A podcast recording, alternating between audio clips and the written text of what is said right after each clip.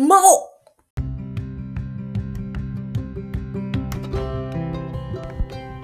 はい、こんにちは。ピンチはチャンス激励マダムの魔王です。ちょっとですね、今日はメリーさんの音が鳴ってますけど、そう、赤ちゃんがですね、今、あの、メリーさんぐるぐる見てるところなんですが、まあそんな中で今日はやっていきたいと思います。ということで、昨日、えー昨日宣告した通りですね、今日は愛するっていう話ですね。愛するにテーマ、愛するというテーマについてなんですけど、あの、愛するこんなに尽くして愛してるのにっていうパターンあると思うんですけど実はそれって違うよって話があってそもそも愛するって何なんだろうって話なんですよ。実はですね私もですねあのまあ26年間ね彼氏がいなかったっていうまあちょっとそういう遍歴の、ね、恋愛武将なキャラの持ち主な経歴の持ち主なんですけどそんな私がですね28歳の時か7歳かで結婚したんですけどそれにあたあその時ですね。めっちゃ叫んでる。喋ってる。めっちゃその時にですね勉強したんですよ。愛とは何たるかを。いやだってもう自分でもよく分かんなかったんですよね。その相手とどう関わっていったらいいのかとか。で、えー一番びあのびっくりした事実というか愛するという愛愛するということという本があるんですけれどもそのですねあの愛するということをですねその本を読んだ時に分かったことがあって愛するっていうのは一番最初に前提で来るのは尽くすじゃないんですよ。愛するということの大前提は実は受け入れることなんです。これが一番重要でだから相手を愛しますもなあの何時は妻として夫を愛しますかっていうのは愛し夫の全てを受け入れますかっていう質問なんですよねあれ。これがまた難しい。あの大体人はですね愛するって言ったら尽くすこととかそういうふうに思ってると思うんですけどそれはですねその土台の、えー受け入れるっていう土台の上でやることなんですよ。尽くすことと、えーこう気にかけることは。そして自分が要望することもそうですね。なのでとにかく根本的には愛するっていうのは受け入れるってことなんです。だから相手に愛相手を愛するっていうのは相手がどんな状況であろうとその全ての相手を受け入れるってことなんですよ。これが難しい。そう難しいんですよ。だから愛するって。よくあんな宣言するなって今更ながらね自分でも思うんですけどあのつまり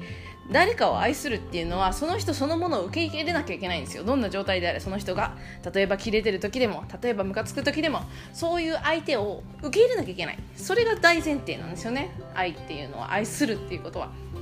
これは実はあの別に男女関係以外でも言えることで友達でもそう。あ子供もそうですね。でも子供が一番分かりやすいかもしれないですね。子供ってわがままな時もあれば自分が言ってた通りに動いてくれない時もあったり思い通りにいかないじゃないですか。でも親ってそれを受け入れますよね。その上でどうするかって考えるじゃないですか。でそれは赤ちゃんが不自由だからって考えがちなんですけどそうじゃなくて実は誰し誰に対しても実はそれじゃそのスタンスが大事なんですよ。その誰かを受け入れる。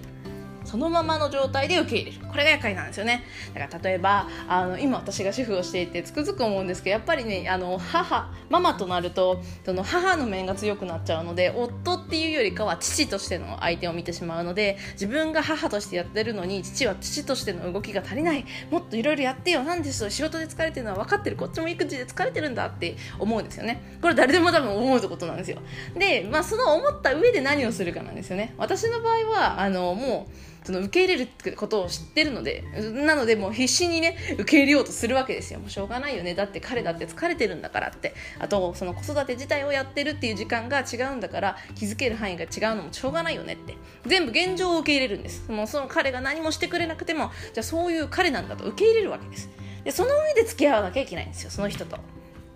なので愛するっていうのはすごい大変なことなんですよ。忍耐ってよく言いますけど、まあ、それも近いんですよね。相手をそのまま受け入れる必要があるから。なので相手を尽くしてですね疲れてしまう人っていると思うんですけどそれはですね相手を受け入れてないから疲れるんですよ。だってそのね相手に尽くすで尽くして疲れるっていうのは疲れる要因があるわけじゃないですか。尽くして疲れるっていうのはちょっと違うと思ってて尽くして本当に自分が思ってた期待期待通りの返答みたいなものが返ってきてれば多分疲れないんですよ。疲れる疲れるどころか嬉しいみたいな風になるはずなんですよね。ところが相手がそれを返してくれないから疲れるわけじゃないですか。さあそこにあるのは何でしょうって言ったら期待なんですよね。期待。自分の中での相手の妄想。相手はこうしてくれるはずだという妄想があるんですよ。その妄想が自分を苦しめてるんですよね。だから本当に誰かを愛するんならばその相手がどんな対応をしようともそれを理解し受け入れるしかないんですよ。だから例えばめっちゃ料理美味しくの作って帰って帰ってくるの待ってたけど彼はその残業とかねなっているのに全然ご一報もくれなかったと。その上何か飲んで帰ってきて楽しそうにしてて私せっかくこんなに料理作って待ってたのに何なのよって怒るわけですよ。でもこれは彼を愛してるっていう観点からすると愛してないことになっちゃうんですよ。自分を愛してるんです。自分を受け入れてほしいんです。だから自分を認めてあげるっていうところが大事で相手じゃないんですよねその場合。だからそういう状態は本当はどちらかというと恋なんですよね。あとは自己愛なんですよ。自分自身が大切。自分自身を認めてほしいなんですよ。なので相手を愛するっていうそのさっきのシチュエーションで言えば彼があの遅かったんであれば遅かったんだね大変だったねって言ってで酔って帰ってきたんだったら楽しかったねって言ってあげるっていうこれが愛なんですよ。なんて寛大なんだってなるじゃないですか、ね、せっかくこっちは料理作って待ってて自分はハングリーなのに、ね、相手がね楽しく酔って帰ってきて時間遅くにね帰ってきたとしてそれをあの疲れだったねって言ってあげるっていう。それはなぜかというと相手の状況を受け入れた上で相手に尽くすっていう態度にするならってことなんですよね。だから愛するって大変だと思いますよ。なので、そう簡単にできるもんじゃないんですよ。愛するって。だからそんなに頑張らなくていいと思います。あの、頑張るから辛くなるし、で、辛くなってる時は必ず自分の中に相手に対する願望とか妄想とか期待があるんですよ。もうそれを全部手放すことですね。根本的に人を愛するっていうのはその人そのものを認めることなんです。そのまま受け入れることなんです。だからそれをまずは全力でやれるようになることがすごい大事だと思いますね。それができるようになった上で尽くすとか試すとか相手に何かを望むとかいうことをしたらいいんです。なぜかというとそのあの受け入れる土台ができていればどんな結果が返ってこようと受け入れるわけじゃないですか。つまりその自分の願望とかなんかこうしてみようかななこういうふうにしてくれるかなって思った時でもその期待に対してそうじゃない可能性を受け入れられてますよね。だって彼がどう返してこようと受け入れるっていう覚悟があれば。なので愛するっていうことをする。結婚特に結婚ってね契約ですから。その人と長くひと時を過ごしてねその人が何かやった時も同じように連帯責任を取るようなそういう契約なんですよなのでその契約をするにあたっては自分自身が相手が好きだから相手に尽くせるからとかいう理由かよりかは相手がどんなに悪い状況であっても受け入れられるかっていうあの視点から見た方がいいしその視点からで自分が相手と付き合う関わるっていうひとときを試した方がいいですね。ですごいそれは私がその恋愛恋愛というかその愛す愛す愛するということっていう本をですね勉強した時にも思いましたし今でもやっぱり夫婦生活しててもそれがそれをちゃんと理解してるからそこまで言うほど喧嘩とかしないし離婚とか全く思わないですね。今のところ4年目ですけど仲良くできてるのはそこだと思いますね。ある意味で相手を諦めてるんですよ。相手に対する自分の期待を。でもそれは悪いことじゃなくて相手そのものに対してその相手が自分の思い通りになるなんておかしいじゃないですか。根本的にそこはおかしいんですよ実は。ただ自分がこうしたらこうしてくれるかなっていう期待をすること自体は悪いとは思わないんですよそれも。ただ大前提としてね愛するっていう大前提で言うならそれよりも先に相手が何をしようともその態度をその言動を全部受け入れるっていう前提なんですよ。なのでそこができた上でやらないと愛するのは苦しいです。だから愛するんだったら本当に人を愛するんだったら自分が相手に対して何かしてほしいと思うことを全部手放すことですね。そういう執着を全部手放すこと。それが一番自分が愛することができるようになるコツでありあその愛するが本当にそういうあの執着なしになると楽しいことしかないですよ。そしてそれを自分そういう自分であった上で生きていれば愛されることは自然と返ってきますね。自分から愛すれば自分は愛されるっていうのが返ってきます。でもその時に執着ありの愛し愛し方ばっかしてると相手も執着ありの愛しか愛され方を愛相手も執着ありで返してくるので結局自分が苦しいんですよ。なので自分がですねとにかく徹底的にもし相手を愛すると決意するならば相手の悪いことも全部そのまま認めることです。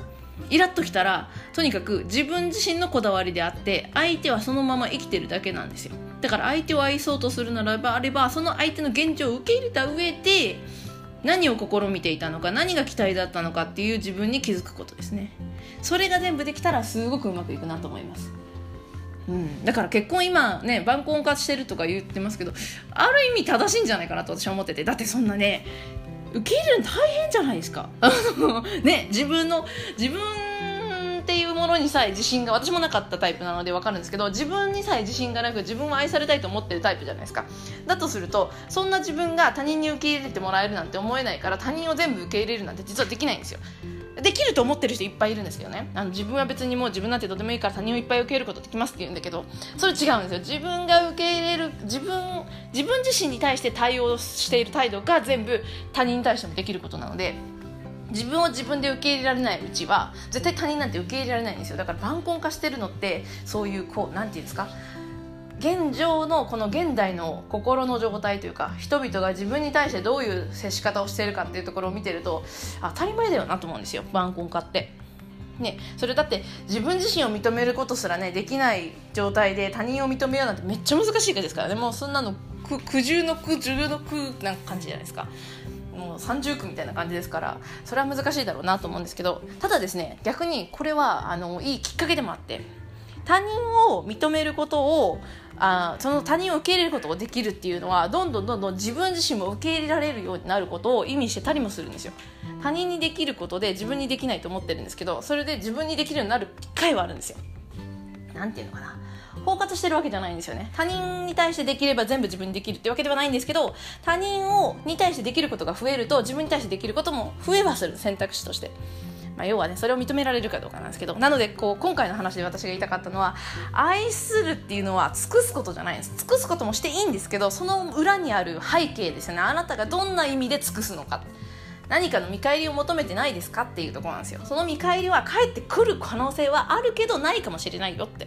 そこを分かってますかって。だから相手がどんな対応で返ってきても OK っていうそのままの相手を認めるってことできてますかって。そこがすっげえ大事ですよって。愛するって本来はそうですよって。それぞれできてればその土台で何をしても相手に尽くしてもいいし相手にお願いしてもいいし何してもいいんですよ。だって相手がどんな風に返してきても自分はそれのその結果を受け入れるっていう決をしてるんだから。っていうのがすごい実は大事ですよっていう。だから愛するって本当難しいですよ。恋とかね恋愛の時点でねあの楽しめるっていうのはいいんですけど愛するは全然もうそのですね愛するということという本にはですね愛することは技術だって書いてあるんですけど本当そうだと思いますね。技なんですよ。一度ですね人を愛するってことが本当に深くまでできるようになると誰かを受け入れるってことは簡単になります結構。もちろん相性とかあるんですけどね。相性はあるけどやっぱね人類みんな兄弟じゃないですけど結構似た人っているのでそういう意味ではいろんな人を受け入れられるようになるし人間関係は楽になります。ただそうするためにはとにかく徹底してまずは自分を受け入れることが大事。でその受け入れられるようになった自分で相手そのものを丸々とまるっとですねいいとこも悪いとこも全部合わせてまるっと受け入れるようになる。これができるようになるかどうかが大きいです。で最初から そんなに受け入れられるもんではないのでそこは徐々に徐々にやったらよくてで時々ね受け入れられない自分がいるとするじゃないですか、まあ、そういう時の自分もそうなんだ今はそういう余裕がない時なんだよって言って自分自身は受け入れてあげることがすごい大事ですね。あの他人はですね拒絶してもいいと思うんですよ。もう日々成長の過程ですからこうそんなにね最初から他人を全部受け入れるなんてできるはずはないという前提でいいと思うんですよ。でもハードルを低くして。ただしできるだけその時でもそういうダメな自分を見つけた時でもその自分だけは認めてあげるようにする。がすごい大事だと思いますね。何せ自分を責めてもですね全然いいことないんで。なのでそんな自分だけどまあ今はそういう時期なんだねしょうがないね。でもできないこともないと思うからまあまあ少し余裕を作ろうかと。そういう時にはですね本当にリラックスして あの映画見るとかちょっとね気晴らしにねそういうなんか買い物出かけるとか美味しいもの食べるとかもそういうですねリラックスをしながらですね自分自身に余裕心の余裕を作ったりしてさあ再び愛するをやってみるかみたいなそういう過程で本来いいと思うんですよね。なので愛するっていうのはですねめちゃめちゃ尽くせばいいって問題じゃないんですよ。実はそれよりも先に尽くさなくてもいいからまずは受け入れてあげようっていうそこから始めないとですねきついきついですよ。受け入れてあげるっていう概念がね。あげるっていう言い方も変かもしれないですけどでもそうなんですよ本当は。だってもう自分自身を受けるのでさえ大変なんですから本当は人って。だから本当にね晩婚化とか結婚しない人とか子供を作らない人とかいてもなん、まあ、そうそれ自体は確かに経済とかね日本という国を維持するためとしたら大変だけどでも時代的に生きてる私が感じるみんなのこう自分自身に対する接し方を見てるとまあそうなるよなっていうふうには思うしそれは自然なことだよなと。でも結婚したいっていう人もたくさんいると思うんですよ。それも大事だと思います。私はその結局ね自分嫌いの超大変な人間でしたけどあのその愛するっていうことをまず自分を受け入れる他人を受け入れる心づもりをして頑張ってみるっていうその過程で今あのね、こういう家あの我が家という居場所をね心の居所みたいなのを持ってたんですけどそれはすごい大事だし嬉しいものだなと思います。自分自身を成長させてくれたりあとは子供がね 本当に子供見てても思うんですけどあのあこうやって命って育まれていくんだなって思うしこう何て言うんですか楽しいですよ新鮮で。やっぱり自分自身が見えてない部分も見えてきたりするし 喋ってる。そういう意味では楽しいのでこういろんな意味でね自分という人生の幅広さをもうちょっと広げる作業にはなると思うので家族を持ちたいとかあの家族じゃなく子供でいなくてもいいと思うんですよ。とにかく誰かと結婚したいとか誰かと心を通じ合わせたいって思うそういう欲求って誰にでもあるんじゃないかなって私はめちゃくちゃ思ってるタイプでして。私もですねずっと独り身だと最初ね思ってたんですよ。20 25、6ぐらいまで持ってたんですよ。でそこから自分自身を認めるってことが始めてから初めて誰かと一緒に人生を添い遂げられるならそれがいいなって思える素直にそういう欲求を思えるようになったんですよね。なので本当に本来は多分みんなそういう何て言うんですかね一番近くに誰かにいてほしいっていうのってあって当然かなとは思うんですよね。なのでその願望はいいと思うしだからそのためにはまず自分を受け入れてほしいと思うしそこまでできたらあとはもう相手が誰であれ受け入れるっていうことができるかっていうトライアンドエラーなのでやってみて一番あこの人と生きてたら私自身もあの頑張ろうとも思えるしもうこれは決意でしかないんですけどね。私の場合はちなみになんでその夫を選んだかっていうとその私は私が選んだ理由です。向こうが選んでくれた理由は知らないですけど私が選んだ理由はあこの人と生きてたらこの人の生き様個性を見てたら私は感動した人生を過ごせるって思ったんですよ。でこれは実は今も変わってなくてもうねちょっといろんなねダメな父親的なところとかダメな夫的なところありますよ。それはもうねなんていうんですか？ずっと一緒にいるわけですからね。特にオフな面でずっと一緒にいるから例えばオンなところでねあのこうこう社会的というと変ですけど外ではやっぱりちゃんと人間って頑張ってしっかりするじゃないですか。でうちでは緩むじゃないですか。だから私は緩む彼をよく最近は見るんですけどそうするとねやっぱりもっとあれしてよこれしてよとか思うことあるんですよ。あるんだけどそれでもやっぱりその感動するなこの人と生きてたらって思った体感は今も変わってないですね。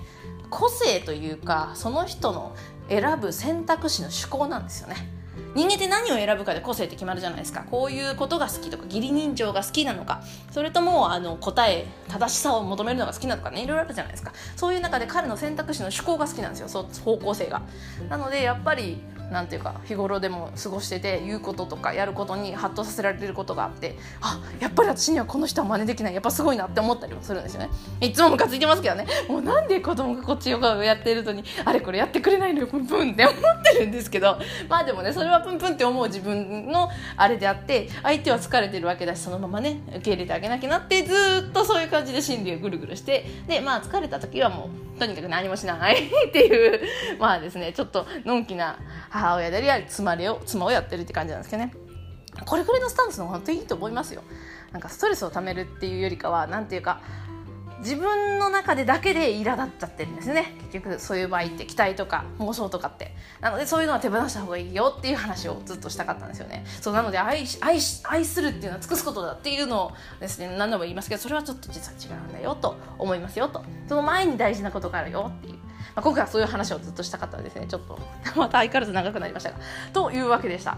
ちなみに昨日からですね私はあの自分キングダムをひたすらやってまして自分キングダムって何なのって話なんですけどあの前にイラッときたらお怒りを鎮め儀式で自己成長っていうのを作ってるっていう話をしたと思うんですけどそう悩み解決力千年カレッジっていうのをやろうとしていてそのカレッジの中でのそのイラッときたらの儀式をするための大前提となる何ていうんですか基礎知識みたいなところって自分キングダムっていう概念が必要なんですよ。でその概念を今作ってる感じなんですけど。いやこれはなかなか面白かったですねこの概念。なんかいろんな人をどうしてこの人はこういう人なのかっていうのを分析することにも使えるなと思っていてそういうのもね解説をやっていくのも面白いなって思い始めてて結構使い方の幅が広いな。イラッとくるとイラッときた時だけじゃないとは思ってたんですけどまさかねあの例えばっていうなんかこうこういう人がいたとしてどうしてこの人こういう言動を取るんでしょうみたいなそういう解説の時にも使えるっていうちょっと自分でもですね面白い使い方ができるんだなって作りながら発見してる感じで、まあ、一人ワクワクしながら作っておりますけれどもこれね早くちょっと一度動画にして出してみたいなと思ってるのでちょもうちょっと早くねスライド作ってしまいたいですね。あのパワポみたいなやつですね。ああいうの作ってますね今。それをしつつただですねここ数日2日目か。今生理痛が2日目でしてまあまあまあ腰がなんかね重いんですよね。なんだろうこれね出産してからですねこな腰というかお尻が痛くなって座ってられないんですよ。寝るのもいて腰が痛いし。っていうなんかね体にあの悲痛は来てますが、まあ、そんな中でもね主婦しながら育児しながらあの、ね、スライド作りながらのんきに暮らしております。というわけでななんていうんですかねこう激励マダムってね不思議な人ですよねって感じですけどいやこれでもですね一応あの正義感みたいなのは自分の中ではあるんですよただですねダッシュしすぎてあの失速しちゃダメなのでね日々日々自分が活動できる範囲を全力でやるんだけどでも失速しないレベルで頑張る を今はやっておりますまあ育休中っていうのがね大きいかもしれないですけどというわけでですね、まあ次のちょっと番組、いつになるかわからないですけど、まあ日々活動してますという感じです。というわけで、激励マダムのままでした。